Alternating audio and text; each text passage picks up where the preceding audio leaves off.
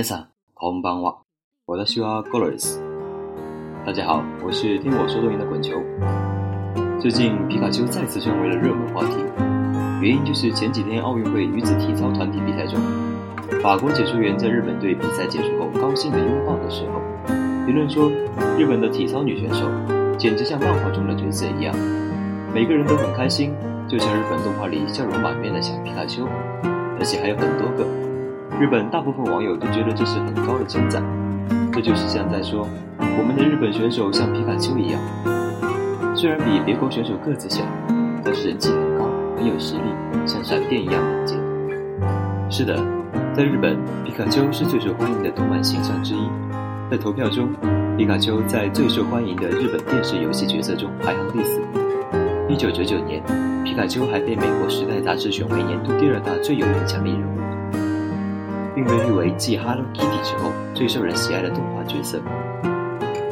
当任天堂发行的超人气游戏《Pokemon Go 口袋妖怪》在十一区发行的时候，大街小巷都是拿着手机抓小精灵的人，日本的人们都陷进了这个游戏中。看图中，Pokemon Go 一登陆日本，这家公司立即决定下班出去抓小精灵，因为名古屋的鹤舞公园和游戏中的地图完全一致。日本到凌晨两点仍然是这个盛况，正是因为这个游戏大热，让任天堂成为日本史上成交量最大股票。而在日本摇取支线，甚至把著名景点摇取沙丘设为 Pokemon Go 的解放区。该县的知识解释说，摇取支线面积广阔，在这里抓小精灵更为安全，而且不会给别人造成麻烦。而且很多口袋店可以刷道具，还有 WiFi，就这样吸引了大量的游客前往。带来了不少的经济收入。任性的国家果然有个任性的地方，有兴趣的还可以搜索一下这个可爱的知识。机智的日本人们还用它的样子做成了便当，受到了无论小朋友还是大人的喜爱。是不是看到都舍不得吃啊？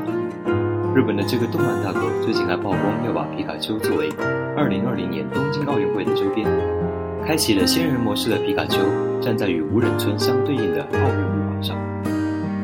帅气与可爱并存，网友们纷纷评论：“可以，这很日本。”二次元国家也并不是第一次干这种事情。在二零一四年世界杯，日本选定皮卡丘和其他十种神奇宝贝作为原证大使，还把它们印在队服上面，发行了许多的周边。二次元国家也并不是第一次干这种事情。在二零一四年世界杯。日本选定皮卡丘和其他十种神奇宝贝作为原证大使，还把它们印在了队服上，发行了许多周边。